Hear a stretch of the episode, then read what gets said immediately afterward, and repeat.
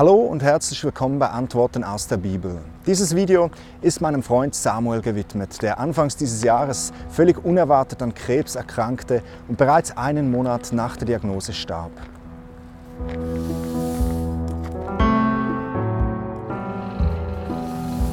Neben all den vielen Herausforderungen, mit denen wir in unserer Welt konfrontiert sind, ist der Tod mit Sicherheit das größte Ärgernis. Der Tod ist so endgültig, so brutal, so unumkehrbar. Er schlägt zu, wo er will, zerstört Beziehungen, lässt Menschen alleine zurück. Wir alle können von Erlebnissen erzählen, wie Menschen um uns herum starben. Manchmal kommt der Tod langsam durch eine Krankheit und manchmal schlägt er völlig unerwartet zu, wie bei meinem Freund Samuel, der noch bis vor kurzem mitten im Leben stand. Der Tod, der hat ja einen schalen Geschmack und am liebsten würden wir ihn doch aus der Welt schaffen. Wir Menschen, wir haben ja alles unter Kontrolle. Wir sind medizinisch, technisch, wissenschaftlich zu unglaublichem fähig. Aber über den Tod haben wir keine Macht. Er kommt auf uns zu, unaufhaltsam. Und die einen, die trifft es früher und die anderen, die trifft es später, aber du kommst nicht daran vorbei. Ich denke, der Tod, der macht uns Angst, weil wir nicht wissen, was danach kommt. Und das ist ja auch eine dieser großen, ungelösten Fragen unserer Zeit. Was passiert nach dem Tod?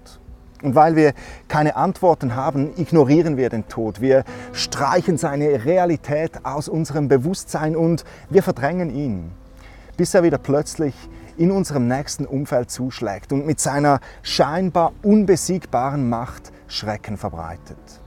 Mein Freund Samuel, der ist, wie erwähnt, einen Monat nach der Diagnose zu sehr aggressivem Knochenkrebs gestorben. Und als ich ihn wenige Tage vor seinem Tod im Spital besuchte, da war ich tief beeindruckt von der Atmosphäre in seinem Spitalzimmer. Samuel, der strahlte für mich einen unfassbaren Frieden aus. Der Tod, der schien in diesem Zimmer keine Macht zu haben, der schien machtlos zu sein. Unmittelbar kam mir ein Vers aus dem Korintherbrief in den Sinn und ich möchte euch diesen Abschnitt aus der Bibel vorlesen.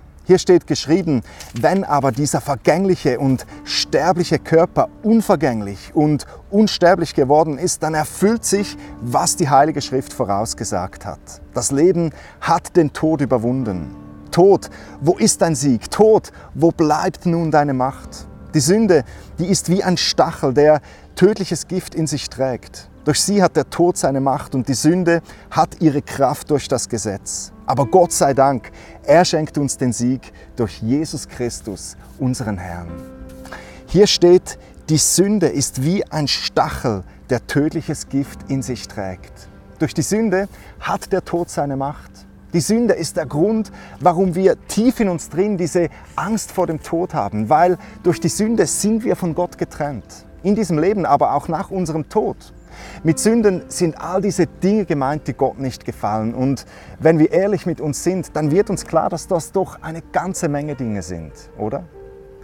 Und eben diese Sünde, die trennt uns nach unserem Tod in Ewigkeit von Gott. Auf uns wartet der zweite, endgültige geistliche Tod. Aber Gott sei Dank, er schenkt uns den Sieg durch Jesus Christus, unseren Herrn, steht hier geschrieben. Jesus schenkt uns den Sieg über den Tod. Warum? Weil Jesus am Kreuz für unsere Sünden gestorben ist. Er hat unsere Sünden auf sich geladen und sie ins äußerste Meer geworfen, sagt die Bibel. Das heißt, wenn du diese Vergebung für dich in Anspruch nimmst, dann verliert die Sünde, der Tod, seinen Anspruch über dir. Dann wirst du frei vom Tod. Deshalb steht hier in diesem Text geschrieben, Tod, wo ist dein Sieg? Tod, wo bleibt nun deine Macht? Das hört sich doch schon fast triumphierend an. Ha, Tod, du kannst mir nichts anhaben. Jesus hat für mich bezahlt. Jesus sagt, wer an mich glaubt, der wird leben, auch wenn er stirbt. Der Tod, der verliert seinen Schrecken, wenn dir deine Sünden vergeben sind. Weißt du, der Mensch, der wurde nicht dafür geschaffen zu sterben, sondern für das ewige Leben. Als ich an Samuels Krankenbett stand, da erzählte er, dass plötzlich alles, das noch bis vor kurzem so viel von seiner Aufmerksamkeit in Beschlag nahm, zweitrangig wurde. Alles, was in dieser Welt scheinbar so wichtig ist, habe seinen Wert für ihn verloren. Ja, der Samuel, der hat bereits hinüber in die Ewigkeit geblickt und er wusste, das ist es, was zählt. Es wird großartig. Samuel hat das Vergängliche überwunden. Er wusste, wir sind hier auf dieser Welt nicht zu Hause. Wir sind nur Gäste, nur Durchreisende. Als Samuel wenige Tage später nach Hause zu seinem himmlischen Vater ging, da ist er nicht gestorben. Er hat nur seine Adresse gewechselt. Wie steht es mit dir?